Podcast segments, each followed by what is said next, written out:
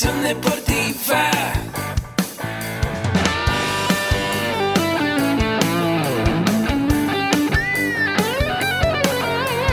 Yo soy Ahmed.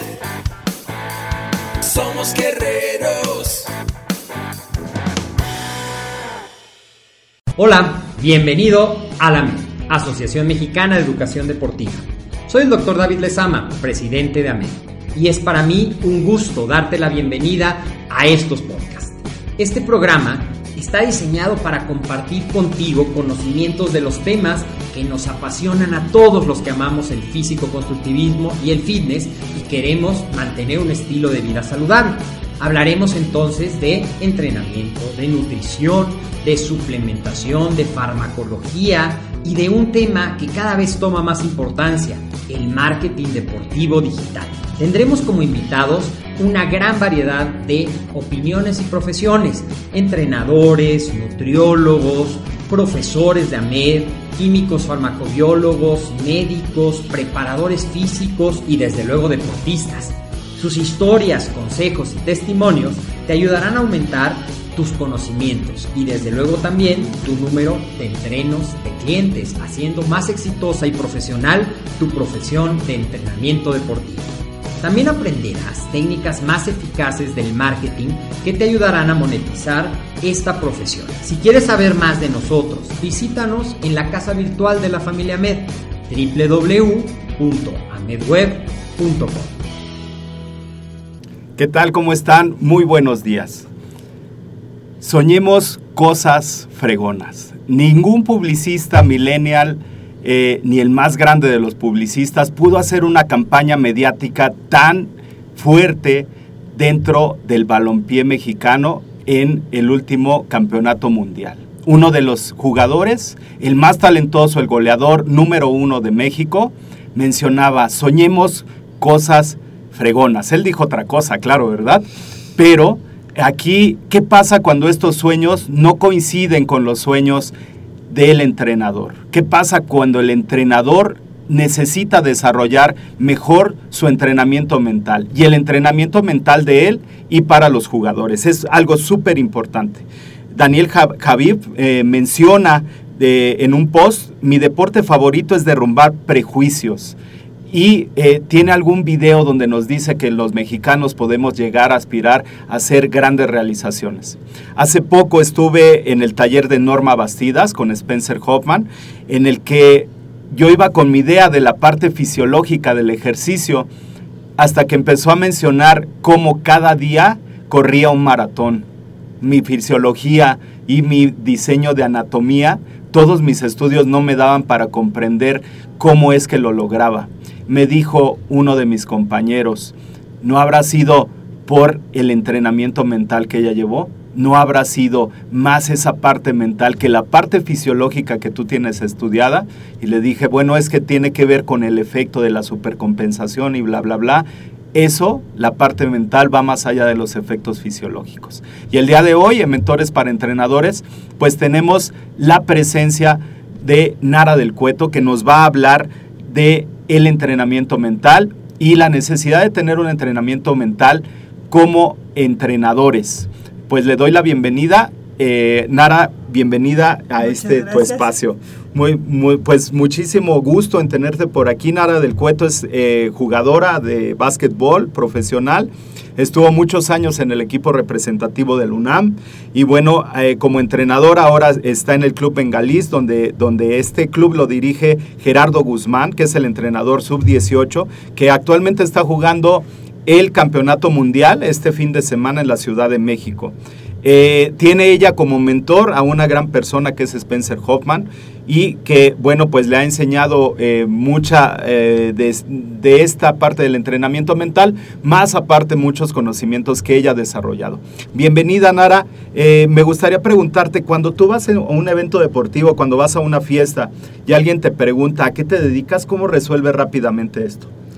Híjole, pues sobre todo para mí es como la parte que conecto, ¿no? Con, mi pasión. Para mí el deporte, más allá de dedicarme, es lo que me apasiona, lo que, lo que me conecta como mi mundo con, con mis emociones. Para Claro. mí, eh, yo desde hace mucho tiempo entendí que el deporte es una herramienta maravillosa para ayudar a los seres humanos a que Sí. tengan, eh, eh, a, que, a que exploten y desarrollen sus talentos Sí, para cualquier ámbito. claro. Y que va más allá del deporte. Y esa es la parte que a mí me encanta, ¿no? Y por eso no es tanto en qué me dedico, sino es como con lo que conecto, ¿no? Ahí es Claro. donde el tiempo pasa, donde más bien como que la vida se detiene, ¿no? Porque uno conecta con eso que le encanta y ni siquiera te das cuenta de lo que está pasando alrededor, ¿no? Cuando realmente lo estás haciendo, ¿no? Y yo creo que cada día más personas deben de dedicarse a eso, ¿no? Ya pensar, sobre todo la gente que está pensando en qué voy a estudiar, qué me voy a dedicar, que su pregunta no sea con cuál voy a ganar o con cuál voy a tener cierta vida, sino en dónde está mi pasión. Porque Claro. cuando uno hace las cosas con pasión, derriba cualquier muro, Claro. ¿no? Derriba es. cualquiera y, y- y- y vence todos los obstáculos, miedos y lo que se vaya enfrentando, ¿no? Entonces, Claro. para mí eso es maravilloso. Claro, ya cuando la- la- las personas te preguntan, oye, ¿y cómo conecto mi pasión? Cuando vamos más a detalle a todo esto de lo que te dedicas, ¿qué es lo que les dices? ¿Cómo, cómo tú eh, has llevado esta pasión del deporte ya ahora a tu vida este, personal, a, a, este, a el ámbito profesional y bueno, a, los, a las personas que entrenas? ¿Cómo desarrollas esto? Pues sobre todo yo creo que es como parte de, de lo que debe ser el papel del, del entrenador con sus jugadores o con sus deportistas. Yo creo que un papel muy importante es el ser un espejo, ¿no? Sí, El reflejarles esos, esos talentos, ¿no? Como, como entrenador desarrollar un ojo para ver cómo nada más no son sus talentos físicos, ¿no? Claro. O tácticos, o, o sea, por ejemplo, en el básquetbol, bota bien, tiene un buen tiro, tiene, no, sino es qué otros talentos tienen en cuanto a actitud, en cuanto Así a su es. mentalidad, cuáles son sus expectativas, llenarlos de sueños, ¿no? O sea, yo creo que eso es básico. Cuando tú tomas a un deportista y haces que sus sueños crezcan, así es. entonces lo vas a hacer que llegue muy lejos, ¿no? Claro. Y, y, y además transmitirles una confianza de que pueden hacerlo. ¿Por qué? Porque cualquier ser humano puede. Tenemos dos piernas, dos brazos, dos ojos, como Claro. cualquiera. Lo único que nos hace diferente es nuestra mente. Claro. Realmente. Así es. ¿Y cómo entrenamos? Eh, ¿Y cómo? eh, platicaba con mi hija, con Montserrat, eh, hace una semana estuvimos en un evento deportivo y le preguntaba cuál debería de ser el perfil del entrenador. ¿Qué competencias debería de tener? ¿Cuáles son los aprendizajes, los conocimientos, los saberes?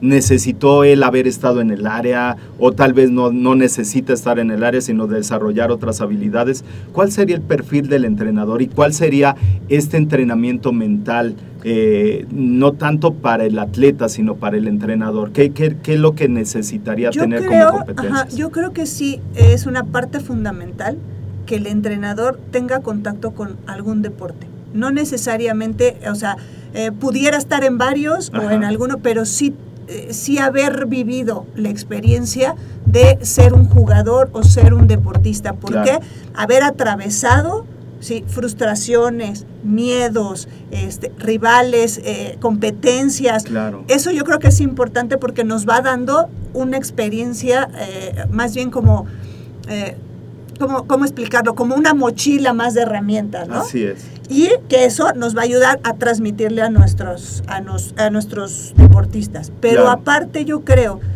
que el entrenador no debe de dejar de, de- de prepararse. o sea, Así es. Que todos aprendemos. Yo Así eso es. se lo aprendí mucho a Gerardo en alguna plática Ok. que me dijo, ¿sabes qué? Es que yo sigo aprendiendo y yo aprendo de ti y aprendo de todos, de mis jugadoras, de otros entrenadores, de los árbitros, siempre estoy aprendiendo. Y yo ahí entendí mucho esa parte, que nosotros como entrenadores tenemos que tener también esa humildad de, Claro. estar- de aprenderle a un jugador Así ¿no? es. y no nada más enseñar y también nosotros seguirnos capacitando. Claro. Y yo creo que ese trabajo mental para hacerlo con los con los eh, deportistas también debemos nosotros tener un o sea un trabajo personal no Claro. ya sea una asesoría de coaching o ya sea de alguna cursos eh, libros, seguir siempre capacitándonos en nuestra cuestión mental, porque eso también lo transmitimos. Claro. Un entrenador que llega, ve al rival y dice, chin, son mejores, ya desde ahí ya se lo transmitió al equipo o a su, a, su, a, su, a su deportista, ¿no? Entonces, desde ahí tenemos que empezar en creer en nuestro, o sea, si yo creo en mi equipo, si yo creo en mi, en mi jugador, obviamente lo va a sentir y entonces le vamos a dar esa confianza y, le, y, vamos a poder ir desarrollando mucho más cosas y podemos inyectarle esos sueños, ¿no? Pues yo no le puedo inyectar a un jugador un sueño si yo no, lo creo primero. Claro, Entonces yo primero como entrenador, porque además también es eso, es como un binomio. Si gana tu jugador, tú también ganas. Claro. O sea, es. Es, esa, es esa parte, ¿no? Sí. Se nos fue la luz. Se fue la luz. Pero bueno, seguimos aquí en el, en, el podcast y bueno, vamos a continuar dentro de un momento. ¿Qué onda? ¿Se fue la luz? No, ese es sabotaje. fue demasiada energía. Fue demasiado mental. Aquí se sintió una energía sí, muy no, no, o sea, pero fue Agustín el que empezó a mandar lo de las almas y todo eso. Nunca nos había pasado ver una entrevista. Esa es energía, ¿no?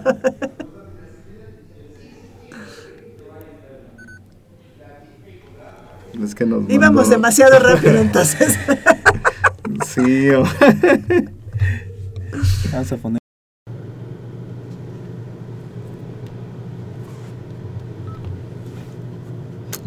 Tres, dos, uno.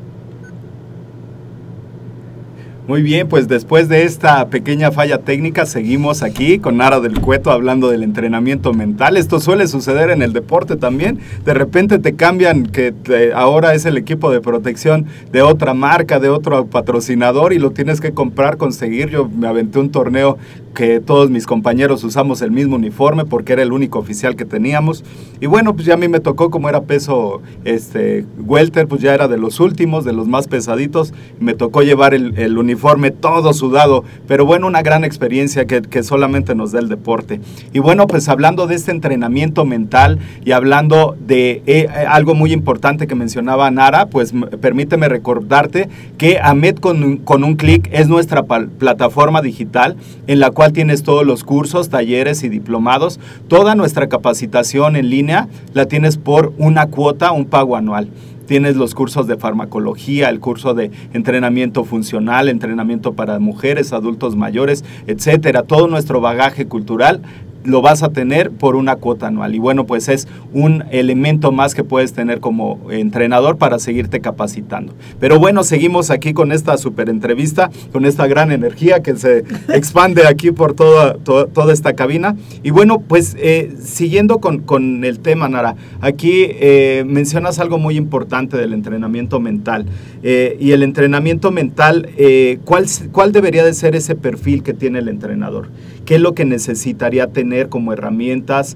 Eh, y, bueno, ya nos hablabas un poco hace un momento de cuál es ese perfil que tiene, que tuvo que haber pisado el área, que tuvo que haber competido, que va a ser más fácil el seguir generando herramientas y estrategias si él ya hizo algo que está eh, sintiendo junto con su atleta. Pero hay algo bien importante.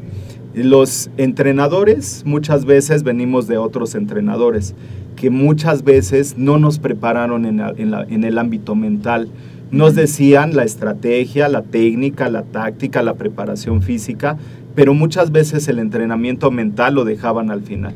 Uno de los docentes de la Escuela Nacional de Entrenadores me decía, Jorge, el entrenamiento mental no puede ser porcentual. Yo le decía, ¿en qué parte de la planificación lo pongo? Y me decía, no, la planificación siempre ve el entrenamiento mental. Le ¿cuánto tiempo le dedico? Y le digo, a ver, ¿cuáles son las acciones que tú incides en el entrenamiento mental? No lo sé, prof. ¿Llegas temprano? Sí. ¿Llegas bañado? Sí. Eh, ¿Influyes directamente con los atletas? Sí. Ah, ese es entrenamiento mental.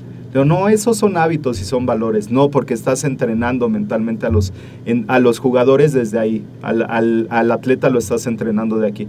Y eh, el presidente de la Federación de, de, Cuba, Roberto, el profesor Roberto, me mencionaba esa parte también. Para nosotros en Cuba es muy parte, muy, una parte fundamental la academia Yo le decía, profe, yo creía que, o sea, eran atletas y nada se dedicaban a ser atletas. No, él tiene licenciatura, él tiene dos maestrías, él tiene, y todos están estudiando. Y yo me pregunté, ¿y usted, profe, está estudiando? Y me dijo, sí, claro, yo ya tengo un doctorado y estoy por hacer el otro. Entonces, incide el, entrenador directamente sobre este entrenamiento mental. ¿Qué más nos puedes compartir sobre estas cualidades que debe tener el entrenador para poder ser un gran entrenador en la parte mental? Pues yo creo que es, es esa parte de seguirse preparando, Ajá. ¿no? Este, lo que te comentaba yo, o sea, un entrenador también necesita es, e- ese respaldo eh, del coaching, Ajá. ¿no? Yo creo que hay, hay una parte fundamental en la cuestión mental, Sí. ¿sí? Que es, eh, yo he aprendido mucho de, de Tony Robbins, que Sí. él trabaja muchísimo la cuestión mental, ¿no? Claro. La cuestión de creencias, ¿no? Que como entrenador hay que romper creencias con los jugadores y romper creencias propias, ¿no? Claro, como lo es no ver un rival y ver sus talentos, sino ver de qué manera tiene debilidades y cuáles son mis talentos y los exploto, ¿no? O sea, Claro. él habla de una triada de poder muy Ujú. importante, que es la fisiología de, de la persona, o sea, la postura, Ajá. que eso controla parte de mi parte emocional. Sí. Y que, por ejemplo, yo siento en cuanto a lo del perfil como entrenador, es leer a, a nuestros jugadores, no nada más es lo que me dice, sino también el verlo.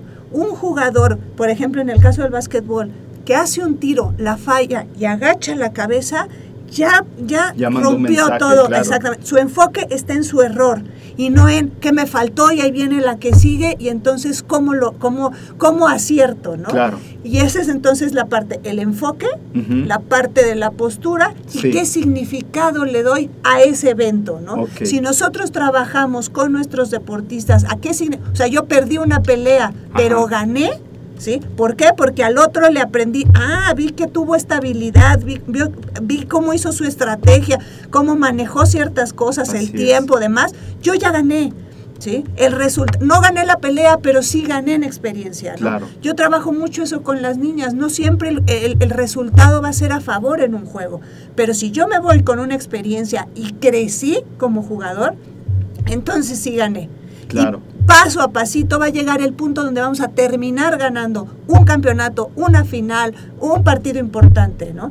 Pero es ese trabajo de día a día que tenemos que hacer con los jugadores, ¿no? Así es. El, el deporte es 80% mental y 20% físico. Y eso es lo que hay que entender. Hay un estudio que se hizo con jugadores de tenis, del número 1 al número 100. Sí. Los pusieron, les pusieron como una diana y tenían que acertar a- al centro Claro. La, eh, los resultados eran mínimos. El, y ahí fue lo que se preguntaron es qué era la cuestión, por qué lo hacía el número uno y el número 100, ¿cuál era la diferencia? Claro. La diferencia era que el número uno se creía el número uno y el 100 se creía Claro. inferior a todos los demás. Claro. ¿sí? No era la parte de tanto técnica y táctica y la efectividad que tenía, ¿no? Así es. Y eso es lo que pasa. En el básquetbol hicieron otro, otro, por ejemplo, otro ejercicio.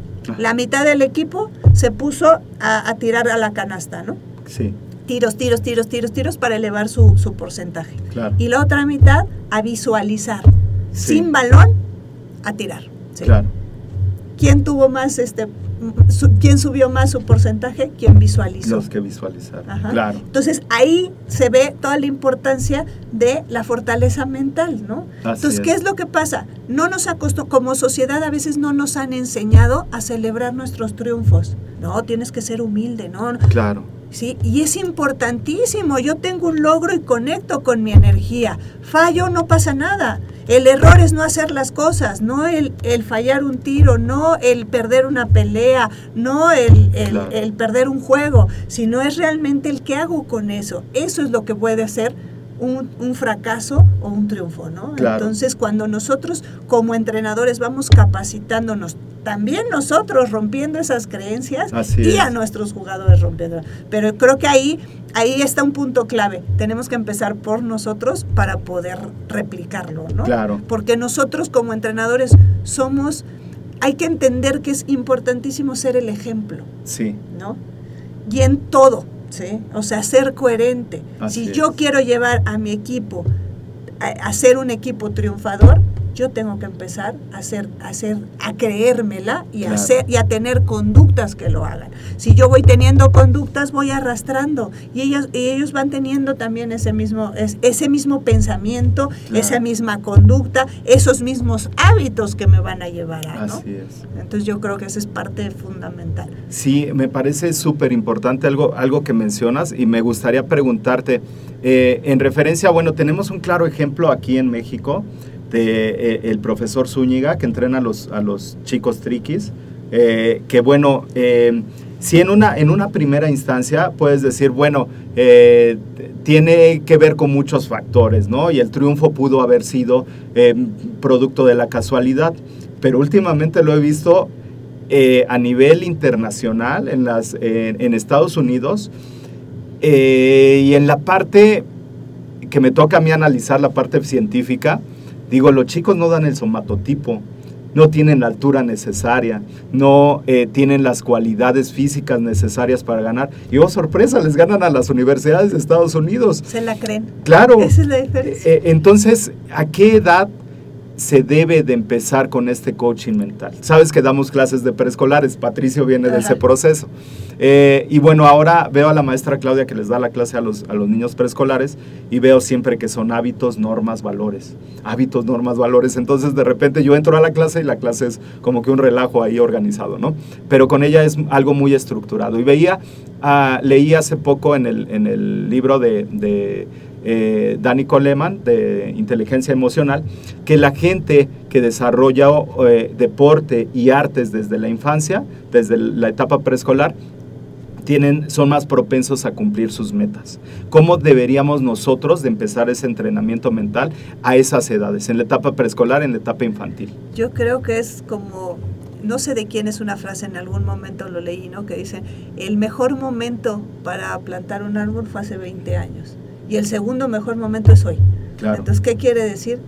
Que entre más pronto, mejor, Claro. ¿no? Así no hay es. momento ideal, sino es en cuanto más pronto, mejor. ¿sí? Si no se pudo dar en una edad temprana, en cuanto se pueda dar, que se dé. Claro. ¿no? O sea, más bien eh, yo, yo lo veo como así, ¿no? Sí, así es. Fíjate que, que- que llegaron unos niños vendiendo chocolates a la escuela y este, y uno empezó a hacer sus patadas. Monse estaba dando la clase, yo me quedé afuera y le dije, no, es que así no se patea. A ver, deja tus chocolates ahí, vamos a empezar a patear. Ahora ese niño llevó a otro niño y ellos entrenan ahí en, en la escuela. Eh, no tenían buenos hábitos, eh, ni de tiempo, ni de conducta, ni de limpieza, etcétera, y han mejorado sus hábitos. O sea, claro, ellos van, eh, hablé con su mamá y pueden ir a entrenar, no se les cobra ningún peso y tratamos de incidir en esa parte, en ese desarrollo. Eh, a veces eh, veo en, en- en las redes que hay algunos memes que están un montón de escaleras, así como en que dice "Do- tienes los recursos, pero no sabes cómo ocuparlos, ¿no? Tenemos los recursos en México, el recurso humano, tenemos el talento, los niños, pero a veces no tenemos esas oportunidades. ¿Cómo incidimos nosotros como entrenadores en este entrenamiento mental para reconocer el talento de los niños? Tal vez se te da hasta los 20 años de estar en el deporte que yo les digo a mis alumnos, ese va a ganar. Y ya lo sé por cómo se está parando, cómo está entrando, etcétera. Pero desde antes, ¿cómo reconozco un talento? ¿Cómo reconozco una persona que sé que se va a proyectar como un buen atleta? Bueno, es que yo siento que todos tenemos el potencial. O sea, no hay diferencia entre uno y otro, sino es trabajarlo, ¿no? Claro. O sea, realmente es... Hay quien va, a ne- va a necesitar romper más miedos, menos miedos, pero todo mundo, más bien creyendo. Claro. Yo creo que va desde ahí. Cuando nosotros creemos en alguien y lo hacemos creer en sí mismo, va a llegar muy lejos. El Así talento es. ahí es, o sea, ¿por qué? Porque cada quien, es que eso es, eso es lo maravilloso de- del deporte, ¿sí? Claro. Que no es, no necesitamos ser, nada más hacer una cosa, sino todos los deportes, todos eh, nos hacen desarrollar diferentes talentos, Claro. ¿sí? No nada más, eh, o sea, no es algo como, como una maquinita que nada más tengo que hacer una función, ¿no? Ajá. En cualquiera, ¿no? Sí, o sea, sí. en el taekwondo puedo tener una patada muy fuerte, pero quizás no la tengo muy fuerte, pero soy muy ágil, Claro. ¿no? O soy muy rápido, o Así tengo eh, un ojo muy educado para leer al otro. Hay- Hay muchas cosas, ¿no? Y Claro. así cada deporte, si analizamos cada deporte, en cada deporte hay inmensidad de talentos, ¿no? Así es. Entonces yo creo que cualquiera puede ser bueno. ¿no? ¿Cómo incidimos Más- en, la, en la parte mental con los niños? ¿Cómo, ¿Cómo podemos generar, aparte de esos hábitos, valores que, que- que incidimos como maestros, como docentes, cómo incidimos en los niños? Yo creo que es la confianza. Para mí la confianza es clave y yo lo que he visto en mis resultados es eso. Cuando yo a una jugadora le doy la confianza, juega 10 veces mejor que cuando yo se la quito. Claro. Y hay veces que como entrenador un comentario a tiempo, cuando hace un acierto, le empieza a generar una confianza y se empiezan a ver los resultados. Claro. Yo creo que es importantísimo como entrenador prepararnos a leer a los Así es. jugadores, ¿sí?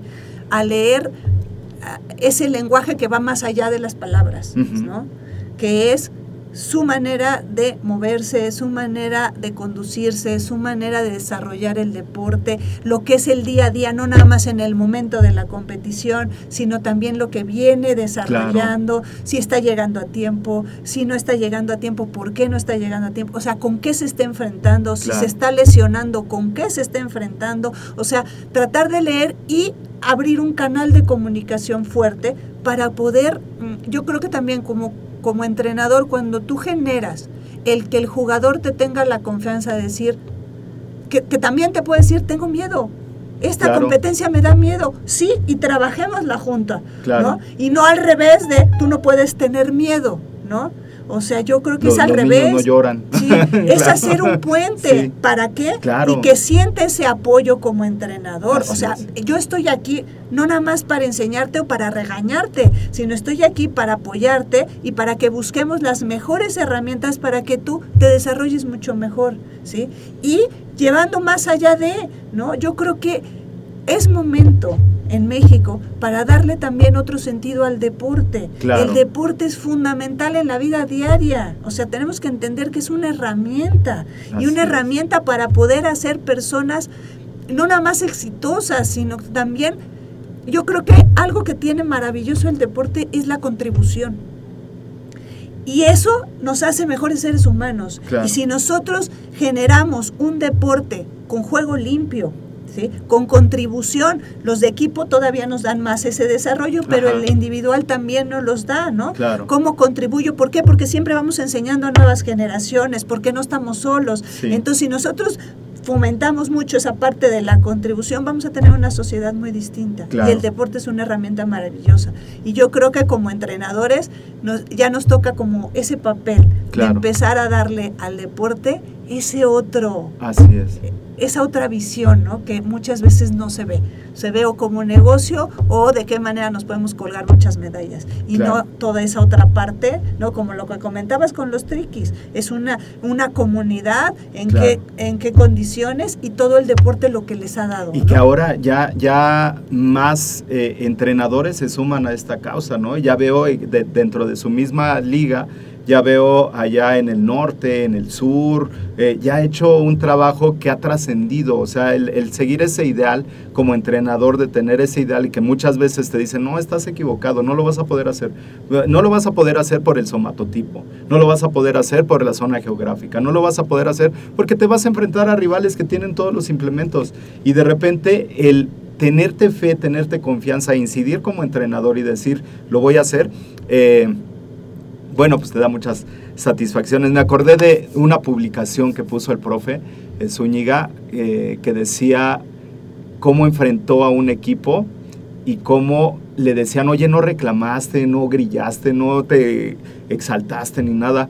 Y les dijo en la entrevista, el trabajo se hace antes. Yo al torneo vine a disfrutarlo, me vine a sentar. Y se lo compartí a algunos de mis alumnos, porque esos procesos de, de entrenamiento, de coaching, de estar ahí presente, trasciende más allá de, de- de- del entrenamiento tal. Su vida finalmente cambió, ahora son profesionistas y muchas veces me dicen, profe, me daba mucho miedo. Eh, pero me acordé cuando usted nos ponía con todos los cintas negras a pegarnos. Y eso me hacía enfrentarlo y dije, puedo estar en esta firma, de constru- de- en, en esta constructora que es la más importante de México y me puedo enfrentar. Y decía, sí, eché a perder tres maquetas, me cobraron seis mil pesos, pero lo logré. Eh, entonces, ese trabajo ya se hizo, ahora me siento a disfrutarlo y a verlo, como bien lo menciona el profe Zúñiga. Eh, esta parte me parece súper importante y súper trascendente. Eh, y bueno, vinculándolo ya al deporte, al alto rendimiento, eh, cuando, cuando diste el taller allá con mis niños en Puma Lomas Estrella, eh, mencionabas algo bien importante, el trabajo de Guillermo Pérez, medallista olímpico, que se la creyó y que dijo voy a ser campeón mundial. Y muchos se burlaban porque él trabajaba en un taxi, eso, esa historia muchos no, no la conocen, trabajaba en un taxi, entrenaba y bueno, dentro de sus entrenamientos, para poder llegar a ser campeón mundial, le tenía que ganar al medalla de plata que estaba en México también, que era Oscar Salazar. Eh, una competencia polémica ya en el Juan de la Barrera, donde Oscar le gana, pero no le gana de una manera muy, muy clara ¿no? a, Memo. Y Memo todavía en la línea de decir yo estoy aquí, voy a ganar, y después lo toma José Luis Onofre y José Luis Onofre lo hace campeón olímpico, medalla de oro, ¿no? Una de las dos medallas de oro que tuvimos en Taekwondo. Eh, este, este testimonio de Guillermo Pérez que, le, que, nos contabas, que le preguntaban, oye, ¿por qué? Porque él decía, voy a ser campeón del mundo, voy a ser campeón olímpico, voy a ser campeón olímpico. ¿Qué se necesita para, un, para ya no tanto como entrenador, sino ya la persona que se dedica al deporte? ¿Qué, necesito para llegar a esos niveles? ¿Qué necesitaría Yo para...? Yo creo que es romper creencias. Claro. Sí, o sea, romper todas las creencias que tenemos eh, alrededor. Así es. Entonces, ese es el trabajo. Y yo creo que es entender lo bonito que es el papel como entrenador, que rompemos creencias de los de, o sea, de los deportistas y hasta de los papás. Claro. O sea, no nos damos cuenta todo lo que trascendemos exactamente, ¿no? O sea, que es romper esas creencias de, híjole, el otro, o sea, y, y con ese trabajo que, que, te comentaba, ¿no? El trabajo del enfoque para mí es fundamental, tanto dentro de la cancha como fuera. ¿Sí? Porque fuera también es de, ah, están más altas, ah, eh, no, es que son más, es que son, son miedos disfrazados de, ¿no? De pretextos. Claro. Y si nosotros empezamos a trabajar en el entrenamiento en, a ver, ¿dónde está tu juego? ¿Qué es, ¿Cuáles son nuestros talentos? ¿Cuál es lo que tenemos que trabajar? Entonces, llevamos el enfoque a otro punto, ¿no? No el enfoque al miedo, no el enfoque a lo que nos van a ganar, sino el enfoque a lo que podemos hacer, a dónde podemos llegar y a dónde está nuestro sueño. Y además es bien importante, que es lo que, es lo que trabajamos también esa vez en el taller, el anclar un sueño. Cuando yo anclio, anclo mi sueño, ¿sí? Con, con, mi trabajo, voy a llegar mucho más lejos porque ese sueño es el que me está jalando. Claro. Y hay que hacerlo totalmente, eh, eh, ¿cómo se llama? Eh, que llame la atención, ¿no?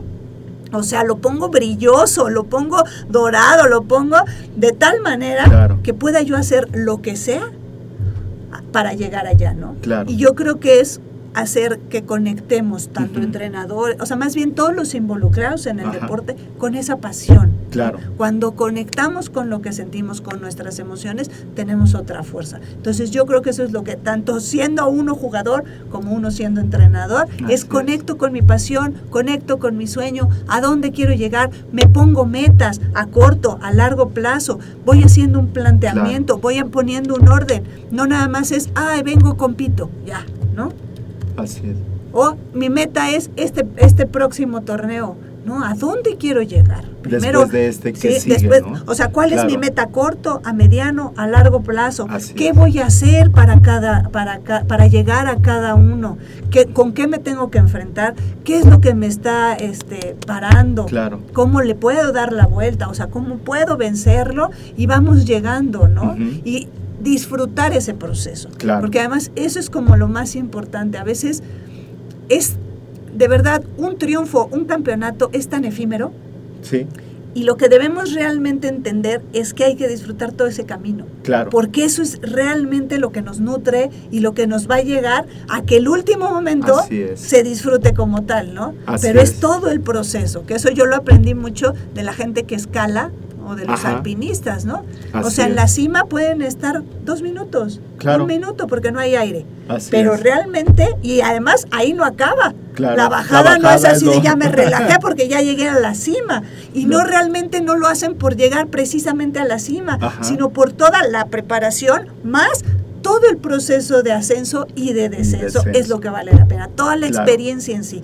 Y eso es lo que tenemos que entender en nuestra vida, Así es. que la experiencia es lo que, y es lo que nos vamos a llevar. Claro. Al final de esta historia. ¿no? todo mundo vamos a morir algún día. Pero esa experiencia y eso que pude yo transmitir y trascender es lo que va a realmente quedar de mí. ¿no? Así es. Nada material, ni las medallas en sí, ¿no? La medalla, ok, sí, ya la tengo. ¿Y qué es lo que sigue? Así ¿no? es. Y eso es, eso es precisamente preparar también al, al, al jugador, al deportista, a que no es me quedo aquí. ¿Cuál es el que sigue? ¿Cuál es el que sigue? ¿Y qué me va jalando para Claro. que yo llegue? ¿Y qué, cómo me da un motor de vida? Porque realmente es eso. Nosotros a qué venimos de este mundo? Claro. A ser felices, a Así es. disfrutar y hay que entenderlo. Y el deporte es algo maravilloso que para por lo menos a mí, me conecta con esa parte, ¿no? Así El disfrutar, el sentirme viva, ¿no? O sea, tanto cuando lo juego como cuando dirijo, cuando entreno, ¿no? Así es. El ver, por ejemplo, la cara de satisfacción de una de las jugadoras, el cariño que me tienen, ¿no? Eh, el, el que se acerquen conmigo con una duda, con algo, más allá del deporte, para mí esa es como la mayor recompensa, más allá de un campeonato, aunque no lo, no lo quitemos, ¿no? Así es. O sea, yo Así creo es. que eso es importantísimo. Súper importante esta, esta parte que nos mencionas de, de- de disfrutar el camino, de disfrutar toda esa preparación, eh, en, la, cual, bueno, se van a dar un sinnúmero de situaciones y vivencias que, bueno, finalmente te van a dejar muchísimas experiencias, ¿no? Y eh, experiencias transferibles a los, al ámbito de la vida, ¿no? Ya te comentaba esta experiencia de mi alumno que me dice, oiga, pues es que me dijeron, ¿puedes o no puedes? Y entonces dijo, oye, voy egresando de la universidad. Leo, pero por algo te vieron, por algo que pensaron en ti y dijeron, a este chavo es el que hay que apostarle, ¿no? Entonces, eso viene eh, transferido de, la parte del deporte. Eh, pero hay, hay un ámbito muy importante que aquí eh, aprovecho para saludar a todos nuestros amigos que, nos, que se han conectado. Y algo que, que en, el, en lo que estamos inmersos nosotros, aparte de la educación, es eh, gente que estamos en, ese proceso educativo, pero que se de, dedican al fitness o al acondicionamiento físico. ¿Cómo podemos incidir como entrenadores de fitness o de acondicionamiento físico sobre una persona que me dice quiero bajar de peso, sobre una persona que, quiere, que te dice quiero recobrar mi movilidad? ¿Cuáles serían las, estrategias? Me decía mi amigo Arturo, oye, profe, ¿cómo le hacías allá en la Armada? Porque yo recuerdo que tenías un montón de usuarios. Ahora estoy trabajando por, este, por entrenamiento personal. Dice, pues, pues, tengo que buscar usuarios, ¿cómo le hago? Le digo, pues háblales, pregúntales qué quieren, pregúntales en qué los, les puedes ayudar, ¿no? Pero yo creo que por ahí puedes empezar y puedes llegarle. ¿Se acuerdan que ustedes los dejaban allá abandonados? Pues yo sí me metía con ellos y les decía, oye, pues ¿qué necesitas? ¿En qué te ayudo? La máquina se prende así, este, los aparatos se ocupan de esta manera, etcétera. ¿Cómo puede un eh, entrenador de fitness, de acondicionamiento físico, llegar a concretar las metas de sus clientes? Yo creo que es parte de lo mismo. O sí. sea, para mí yo creo que todo sigue como en la misma línea. Así lo es. que comentábamos hace rato es escuchar Así al es. otro. Claro. Escuchar esas necesidades, pero también escuchar más allá de, ¿no? Ajá. O sea, un sobrepeso, ¿cómo están sus emociones? ¿Cómo maneja sus emociones? Así es. ¿no? ¿Qué significa para esa persona el peso Así o el es. estar delgado? ¿no? Claro. Ayudarlo con herramientas. Por eso para mí el coaching se me hace importantísimo en todos los ámbitos de la vida, pero por Ujú. ejemplo ahí en el deporte es cómo voy a ponerle una meta y cómo le voy a hacer un anclaje a esa meta, ¿no? Ok. ¿Qué es lo que lo está deteniendo a tener, ¿no? A cambiar un estilo de vida, Así ¿no? es. Porque sobre todo va, va allí, ¿no? O necesito movilidad, ¿por qué no me quiero mover? Claro. ¿Qué es lo que me está deteniendo a mover? Así O sea, ya no irnos tanto a la parte, a ver, o sea, si funciona, si no funciona, si, la parte mental. O sea, Claro. regresamos a lo mismo, ¿no? Claro. Entonces, ¿de qué manera puedo incidir? Trabajando ese 80% mental. ¿no? El 20% físico lo va a ir dando el trabajo de los entrenamientos, el plan, o sea, lo que ya manejamos, ¿no? Pero entonces es, me acerco, te escucho. ¿Qué necesitas? Y entonces, y rasco abajo. ¿Qué Así hay es. detrás? ¿Dónde está el origen? Porque además, si yo toco ese origen, todo se soluciona. Claro. ¿no? Y entonces, quizás lo que, lo que necesita que es, ¿no? Lo que necesita es contención, lo que se es. necesita es sentirse importante, ¿no? Eh, Tony Robbins también habla de las cinco necesidades del ser humano. Ajá. Entonces, cuando nosotros empezamos a entender toda esa parte del coaching, por ejemplo, las necesidades, cuáles son, de qué manera las cubre, negativa, positivamente, ¿no? Entonces le puedo yo ayudar. ¿Por qué? Porque las tenemos que cubrir. ¿no? Ok, ¿Cuáles, ¿cuáles son las ese sí es un cinco- tema bastante amplio. ¿eh? Ok. O sea, ese es, nos Pero bueno, nada, echar. nada más Pero es- menciónanos ok, más la- o menos cuáles son las cinco La necesidades. primera es significado, Ajá, ¿no? O sea, el yo qué tan importante soy o me siento importante. ok, El otro es amor y conexión. ¿sí? Yo necesito sentirme amado, ¿no? sí, El otro es seguridad. ¿sí? Necesito sentirme seguro. El otro es la variedad. ajá. Y hay, bueno, son seis necesidades. Hay Ok. dos más, que esas dos más son las son importantísimas porque esas las otras cuatro son básicas, ¿sí? Ajá. Cualquier actividad que me cubra esas cuatro necesidades ya me enganchó. Claro, Por ejemplo, por ahí, por ahí podemos ver toda la cuestión con adolescentes o con drogas y vicios, sí, cubren esas cuatro necesidades. Claro. Es un tema bastante profundo Así que es. si quieren después podemos hablarlo y es claro, claro, maravilloso, con ¿eh? toda maravilloso. confianza, así es. ¿no? Pero esas cuatro necesidades el deporte también me las cubre. Claro, Por eso es que también el deporte nos puede sacar de otro tipo de actividades. Un trabajo también me lo puede cubrir, pero el- lo importante son las otras dos, ¿sí? Ajá. Las otras dos en- son contribución ajá, y crecimiento, ¿sí? Entonces, ¿qué es lo que pasa? El deporte cubre las seis, ajá, por eso es tan fuerte. Claro. Y muchas veces ah, hay mucha gente que la saca de malos hábitos, de muchas cosas, precisamente es por eso, por la fuerza que tiene en nuestras necesidades, cubre todas nuestras necesidades. claro, Y entonces si nosotros al deporte le metemos mucho más en lo que es el crecimiento y la contribución, ya lo hicimos. Así ¿sí? es.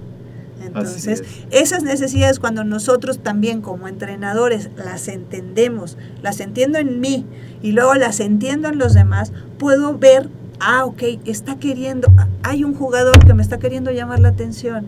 Nunca falta en los es. equipos, o sea, el Sí, que quiere ser el Me acordé estrellita. de ¿no? muchos ¿no? alumnos, sí, sí, ¿Qué es lo que pasa? Se quiere sentir importante. claro. Yo lo hago sentir importante de manera positiva y se acaba el problema. Y no batallo con, y ahora este, ¿qué hago con este? Sí, ¿no? claro. Me está metiendo desorden en el equipo. Analizo esa parte, Así ¿no? es. O la persona que es insegura también. no- no- Claro. Nos llegan muchos esos casos, ¿no? Es. Que se hacen chiquitos y decimos, híjole, es que tiene un potencial Claro. enorme, ¿no? Claro. Pero nada más vemos que falla, comete un error, hombros van para abajo, Ajá. cabeza para abajo y ¡pum! Es que a veces no, no ven ese potencial que, que tiene, Exacto. ¿no? Entonces, Te- te- su te acuerdas de- necesidad no la está cubriendo de manera negativa Claro. o está llamando la atención de esa manera. Entonces, están teniendo hábitos o, o conductas repetitivas Así para buscar esa necesidad. Claro. Y hay que hacer que las busque de manera positiva en lugar de manera negativa y entonces todo cambia. Así es. Bueno, ¿te acuerdas de mi alumna Brenda, que era heavy, categoría Sí. la más pesada, la más grande de todas? Y me dice, profe, es que me da mucho miedo, están muy altas. Le digo, sí, ¿de, qué tamaño están, Brenda? Pues yo ya las había visto. Me dice, pues me llegan aquí. Ay, Brenda, o sea, esas no están altas, son más che, pequeñas que tú. Pero bueno, eh, es esa confianza, ¿no? Que deben de, de adquirir y decir, bueno, pues puedo hacer esto y más, ¿no? Y siendo la más grande, no se daba cuenta que era la Eh, más eso, grande. sobre Así todo es. eso, no se dan cuenta de la capacidad y insisto, ¿no? Esa parte del entrenador es importante, somos un espejo. Claro. Lo que necesitamos hacer es y espejar eso, lo bueno, es. lo positivo, ¿no? Entonces, ¿dónde está tu talento? Quítate las basuras, tu talento. Así. Velo, velo, lo estoy viendo, creo en ti, es también parte de decirle te creo. Claro. ¡Pum! ¿No? Viene la confianza y Así viene el es. crecimiento, ¿no? Eh, Fíjate que este, este tema me parece súper importante, bueno, pero tenemos otro pilar aquí dentro de la MED, que es el pilar del, del emprendimiento, el cual lo, lo ve mi compañero César Pérez, y que bueno, pues sería padrísimo hablar de ello, eh, pero bueno, pues más adelante ahí nos, nos ponemos de acuerdo. ¿Qué es lo que más disfrutas, Nara, de lo que haces hoy en día? Pues yo creo que es que es todo, ¿eh? pero yo creo que es esa parte, esa satisfacción de ver a las niñas crecer, Claro, de ver que saquen sus talentos, de que saquen su potencial, de que después de un juego, o sea, verlas caminar diferente. empoderadas. Exactamente, Claro. creyendo en ellas, ¿sí? A mí eso se me hace maravilloso y más disfruto cuando, cuando se, se llega a lograr hacerlo en equipo. Claro. No o sea, no que una jugó bien, sino cuando el equipo empieza a funcionar como maquinita, o sea, esa satisfacción Ajá. y el que lleguen conmigo y de repente es, ah, me quedé en la universidad, hice Sí, mi examen y me claro. Ese tipo, yo lo disfruto enormemente. O que lleguen los papás y me Así digan, es. gracias. Yo eso yo creo que es lo que más disfruto, el poder poner un granito y poder ayudar o que pase el tiempo y después me digan, es que tú me dijiste esto y eso me hizo ver otra cosa. Para mí ese es como el- la mejor paga y, lo es. que más me, me- me nutre, que satisface. satisface, claro.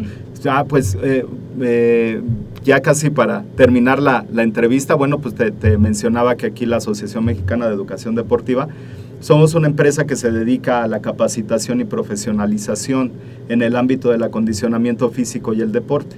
Eh, tenemos ya más de 20 años de, de experiencia y bueno, pues últimamente hemos hecho ah, algunas eh, eh, avances tecnológicos, hemos utilizado avances tecnológicos para la educación en línea. ¿Qué consejo le podrías dar? Porque bueno, podríamos poner el pretexto, no, es que están hasta Narvarte y yo vengo desde el sur y me queda muy lejos, pero, ¿qué, eh, pe- pero por eso tenemos a Med con un clic para Claro, que sí. todo lo hagan en línea. ¿Qué consejo le podrías dar a las personas que inician un proceso de capacitación o profesionalización? Pues que no pierdan el gusto por aprender. Claro, O sea, yo creo que es eso. ¿no? así es. Porque además, y que no sientan que ya saben todo. Ah, eso es súper importante. Hay ¿eh? un dicho que así es dice, súper sí. importante. El sabio es el que siente que no, que no sabe nada, ¿no? O Claro. sea, que tiene mucho que aprender. Así y el que cree que todo lo sabe es el que menos sabe. Así es. Entonces, es, eso. ¿no? Claro, O sea, no pierdan el gusto y siempre estén buscando cómo crecer, crecer y cómo compartirlo también, ¿no? o Así sea, es. contribuyamos. Claro. ¿no? Y sigamos aprendiendo. así es. Porque a cada persona con quien nos topamos, no la hagamos menos, sino aprendamos de algo. Así es.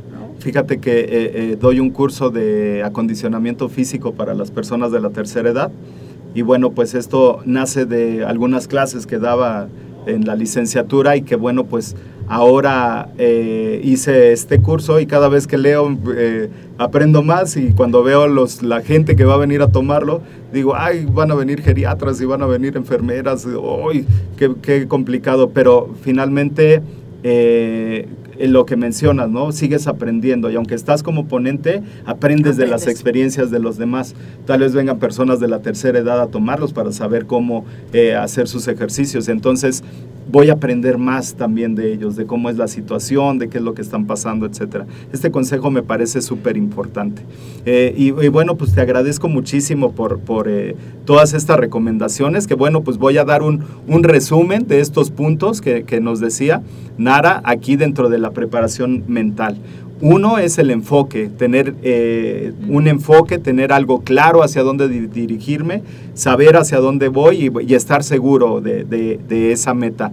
Otra es el significado, que bueno, pues el significado es darle ese valor a lo que voy a hacer, ¿no? A mí me gusta ahí llamarlo la historia que te cuentas. La historia que te cuentas. Ese, ese la lo película practicamos. que te pones. ¿no? Ese, ese lo practicamos en el, en el curso que nos diste y cómo cambia cuando te dices, ahora cuéntala de de veras y dices, ah, entonces, bueno, pues yo fui a competir, o sea, cambias Y cambia directamente. totalmente, Así es, muy bien, muchísimas gracias. ¿Qué aprendí? Ese es otro de los puntos.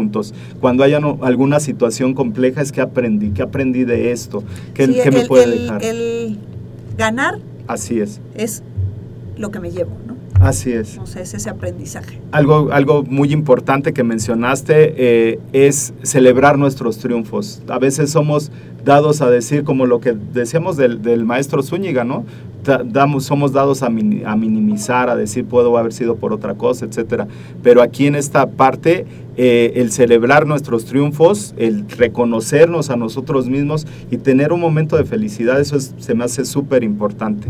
Eh, algo que nos mencionabas de, de- dentro de este aprendizaje de Anthony Robbins es romper las creencias limitantes eh, y bueno, anclarte en un sueño, ¿no? Tener una meta, anclarte, apalancarte de él y disfrutar el camino. Y bueno, las cinco necesidades que las dejamos ahí para un podcast con mi compañero César, que estas, ahorita que las estabas mencionando, si, los, si, si las enfocas en una empresa, se me hacen súper importantes. Es que esas son, es que es parte del ser humano. Claro. ¿no? Entonces, si mi profesión me cubre mis necesidades y de manera positiva, voy a llegar a donde sea, ¿no? Así Cualquier es. actividad que yo haga.